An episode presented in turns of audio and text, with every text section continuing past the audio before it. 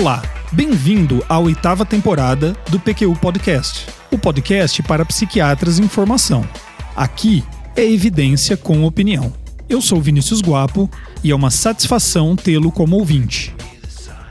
O transtorno esquizoafetivo é um diagnóstico polêmico em psiquiatria. Alguns chegam a argumentar que nem mesmo seja válido, mas ele se mantém presente, firme e forte no DSM-5 e na CID-10 e 11. Eu gosto de assuntos polêmicos, admito. Escute aí um exemplo. O tema deste episódio do PQU Podcast vai despertar polêmica, hein? Sustentarei nele que transtorno bipolar tipo 2 não existe. E outro exemplo. Homens e mulheres são diferentes. E o preço de se negar isso na medicina como um todo, ou na psiquiatria especificamente, pode ser muito alto. Porém, não gosto de polêmicas, das discussões inflamadas com argumentos apressados, simplistas e superficiais. Por outro lado, os temas polêmicos me são estimulantes. Levam-me a estudar, a procurar as melhores evidências e a desafiar minhas próprias opiniões pré-estabelecidas. É por isso que mantenho há anos, com Luiz Alberto, um podcast e não um perfil no Twitter. Lá, meu amigo, é polêmica pura. O PQ Podcast é uma iniciativa independente, mantida com recursos próprios, e que tem como objetivo trazer para você, psiquiatra em formação, evidências e opiniões que possam ser úteis em seus estudos e tenham impacto em sua prática clínica. Toda quarta-feira, um novo episódio, com acesso fácil e gratuito. Aproveite e avise seus colegas e amigos. Quando converso com residentes e colegas sobre o transtorno esquizoafetivo, fico com a clara impressão de que raramente estamos falando sobre a mesma coisa.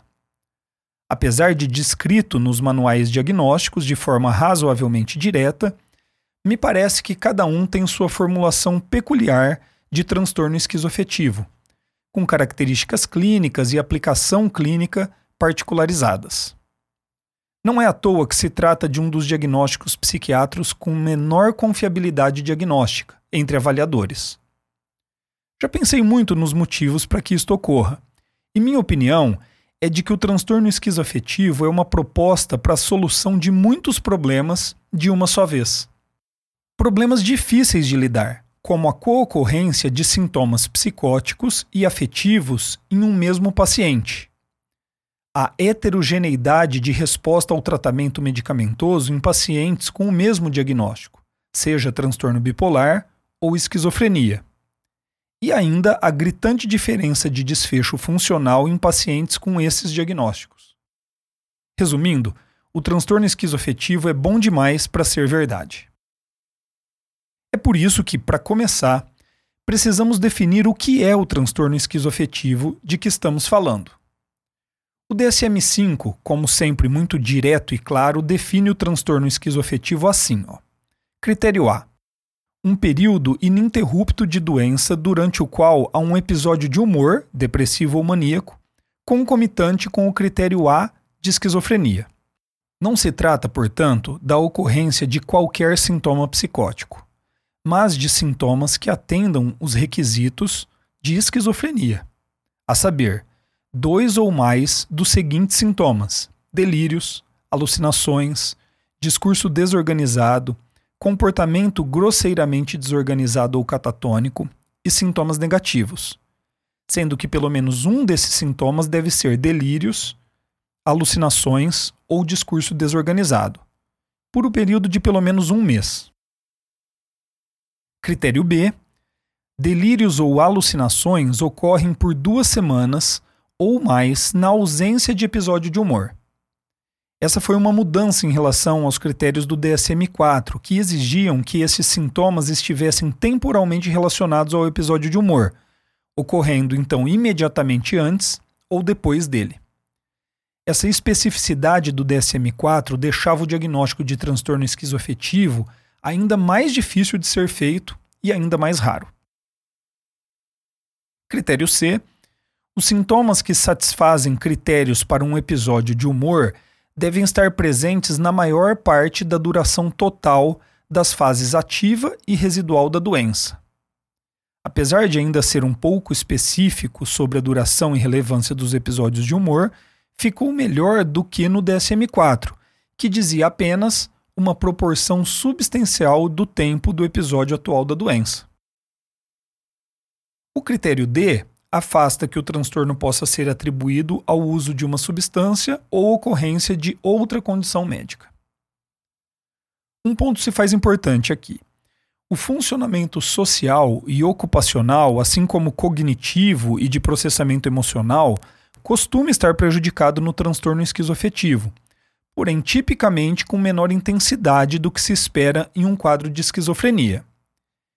Esta, apesar de ser uma característica clínica da evolução do quadro, não se trata de um critério diagnóstico do DSM para transtorno esquizoafetivo, diferente do que acontece lá com esquizofrenia.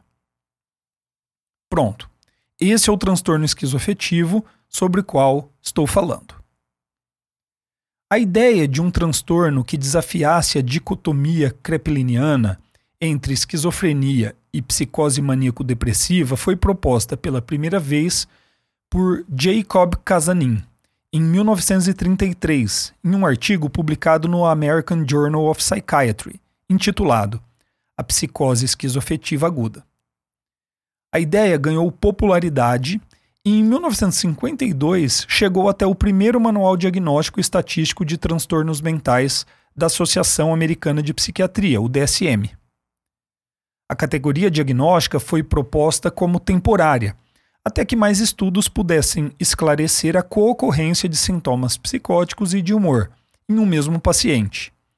E, segundo Lake e Hurwitz, em uma revisão publicada em 2007, inexplicavelmente continua classificada como um subtipo de esquizofrenia no DSM. A revisão desses autores tem o polêmico título Transtorno esquizoafetivo mistura esquizofrenia e transtorno bipolar em um único transtorno. Não existe transtorno esquizoafetivo.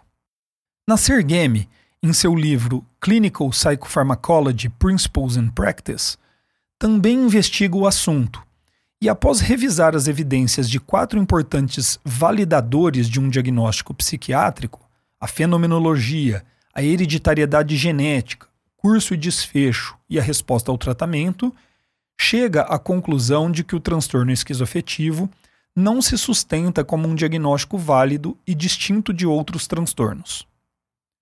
Resolvido então, risca o transtorno esquizoafetivo do manual diagnóstico e segue o jogo? Infelizmente não é tão simples assim. O que fazer com aqueles pacientes que desafiam as fronteiras do transtorno de humor e esquizofrenia? Nasir Game reconhece que a figura clínica do transtorno esquizoafetivo, apesar de razoavelmente rara, ela existe. O argumento dele é de que a existência da figura clínica não significa a validade de um diagnóstico específico e independente de outros transtornos. A solução, então, que ele propõe é de tratar esta ocorrência como uma comorbidade de esquizofrenia e transtorno de humor. Lake e Hurwitz, por outro lado, baseiam-se majoritariamente em estudos de hereditariedade genética para propor que não apenas transtorno esquizoafetivo não exista, como fica explícito no título de sua revisão, mas que a esquizofrenia nada mais seja do que um subtipo de transtorno bipolar. Mas aí já é demais para mim. Talvez em um outro momento olhemos para estas evidências. Em minha opinião, as evidências são ainda insuficientes para se chegar a uma definição que atenda a todas as demandas teóricas e clínicas envolvendo o transtorno esquizoafetivo. Por outro lado, até o momento, as evidências disponíveis não sustentam a existência de uma entidade nosológica distinta como o transtorno esquizoafetivo. E aí, de novo, a pergunta que não quer se calar se apresenta: o que fazer com os pacientes que insistem em desafiar os manuais? Aí é outra história. A meu ver, as evidências podem ser interpretadas de maneira a defender as opiniões que cada autor tem sobre essa disputa. Sem a pretensão de resolvê-la, vou apresentar um estudo que eu considero ser o mais bem elaborado e bem conduzido que encontrei sobre o assunto. Roman Kotov e colaboradores publicaram em 2013 o artigo que investiga o transtorno esquizoafetivo a partir de dois dos mais importantes validadores de um diagnóstico psiquiátrico: a fenomenologia e o curso e desfecho.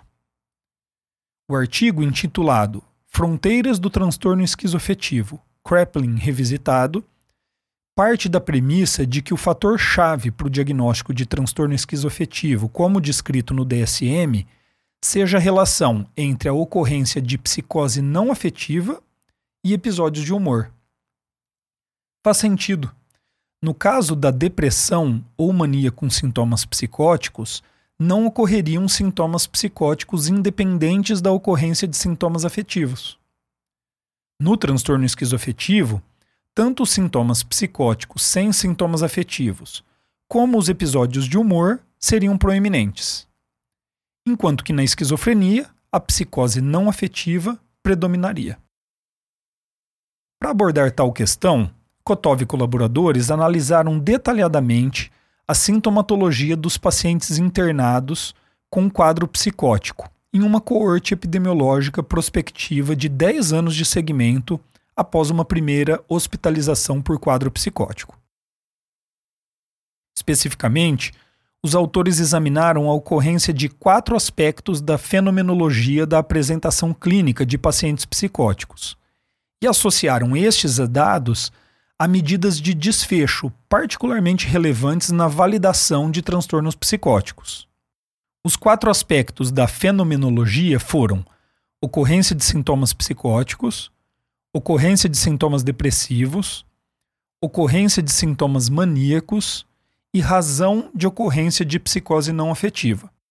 Esse último sendo a porcentagem de tempo que o paciente passa com sintomas psicóticos sem sintomas de humor em relação ao tempo de sintomas psicóticos na vigência de sintomas depressivos ou maníacos. Já os desfechos e validadores examinados foram o score na Global Assessment of Symptoms, o score na Global Assessment of Functional Performance e o score na Global Assessment of Functioning. Estes dados sobre a sintomatologia e desfecho dos pacientes foram colocados em gráficos e deram forma a curvas de associação. A principal análise do estudo foi o teste de não linearidade da associação entre fenomenologia e desfecho. Estratégias estatísticas sofisticadas foram empregadas nessa análise. Em um primeiro momento, a curva de associação foi analisada por uma estratégia chamada LOES. E caso fosse detectada não linearidade, os dados seguiam para análise de regressão spline. As curvas de ocorrência de psicose e depressão mostraram linearidade, e não seguiram para análise de regressão spline. A curva de sintomas maníacos teve a não linearidade comprovada e melhor estabelecida na análise de regressão spline. Mas como esses resultados não interessam para nossa discussão sobre o transtorno esquizoafetivo, eu não vou me estender na interpretação desses resultados. Importante mesmo foi o achado de não linearidade entre a ocorrência de psicose não afetiva e as medidas de desfecho.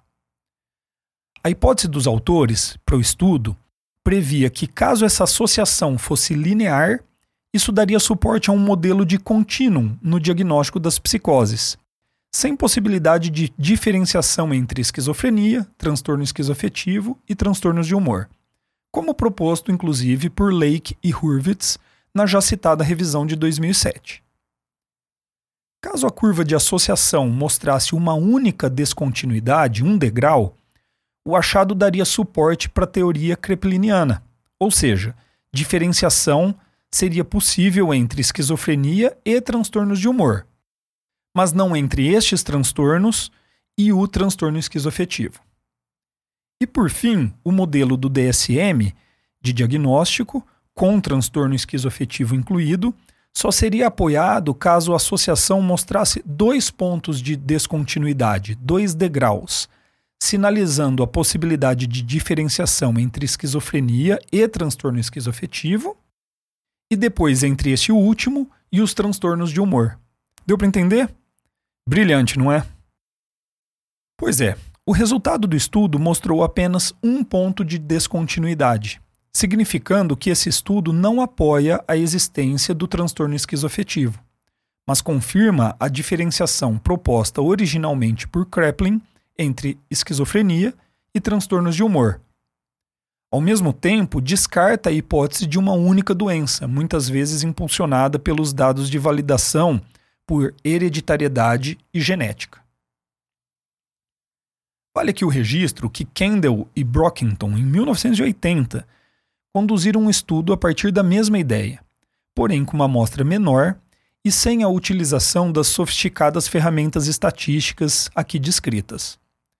Na época, a busca por não linearidade foi realizada apenas por inspeção visual dos gráficos, e os autores chegaram à conclusão de linearidade na associação entre psicose não afetiva e desfecho, portanto apoiando a hipótese de contínuo no diagnóstico das psicoses. Retomando o estudo de Kotov e colaboradores, os autores ainda analisaram a ocorrência entre o diagnóstico criado empiricamente pelo método que descrevi há pouco, com o diagnóstico dado clinicamente após dois anos de seguimento dos pacientes. De maneira geral, a concordância é alta, como seria mesmo de se esperar. Praticamente todos os pacientes com esquizofrenia ou transtorno esquizoafetivo, 88,6%, foram alocados no grupo que apresentava psicose sem sintomas de humor, denominada aqui de psicose não afetiva. Enquanto 97,3% dos pacientes com diagnóstico clínico de transtorno de humor com sintomas psicóticos foram empiricamente alocados no grupo que não apresentava psicose sem sintomas de humor concomitante. Diante dos resultados apresentados e das evidências disponíveis na literatura, os autores argumentam que fica difícil justificar a permanência da categoria diagnóstica transtorno esquizoafetivo no DSM. Além disto, apontam que a maior parte dos pacientes, hoje em dia diagnosticados com transtorno esquizoafetivo, estariam mais bem diagnosticados com esquizofrenia do que com um transtorno de humor. Nesse ponto, eu retorno ao texto de Nasir Gemi, em que ele sugere que, na prática, em pacientes com a apresentação que o DSM classifica hoje em dia como transtorno esquizoafetivo, o psiquiatra deve avaliar se há uma predominância de sintomas de humor ou de psicose não afetiva e que o tratamento deveria priorizar os estabilizadores de humor no primeiro caso e os antipsicóticos no segundo caso. As evidências e opiniões apresentadas nesse episódio estão de acordo com a minha leitura das evidências disponíveis e minhas opiniões, embasadas na literatura e na prática clínica. Não é fácil ter opiniões contrárias aos manuais diagnósticos em psiquiatria, e é com cuidado que eu compartilho com você, ouvinte, essas minhas ideias. É bom que saiba também que estou bem acompanhado nessa minha linha de raciocínio quanto ao transtorno esquizoafetivo. A professora Cristina Delbem, que esteve aqui no PQ Podcast no episódio 90, assistiu uma palestra do respeitadíssimo professor de psiquiatria do King's College, Robin Murray, em que ele disse que o conceito de transtorno esquizoafetivo seria o mesmo que de uma doença que se chamasse diabetes reumatoide. Diabetes e doenças reumáticas podem ocorrer em uma mesma pessoa. Isso não quer dizer que se trate de uma única doença. Já nos encaminhamos para o final deste episódio, em que apresentei evidências e opiniões sobre um impasse diagnóstico em psiquiatria, o transtorno esquizoafetivo. Falei também da história de onde surgiu minha alusão à diabetes reumatoide, no título do episódio. E talvez você esteja se perguntando: e o bolso lulismo? Não, caro ouvinte, não vou falar sobre bolso-lulismo. Essa estranha mescla de conceitos que pode até promiscuamente coexistir, mas certamente não formam um todo homogêneo, pois são como água e óleo, não se misturam.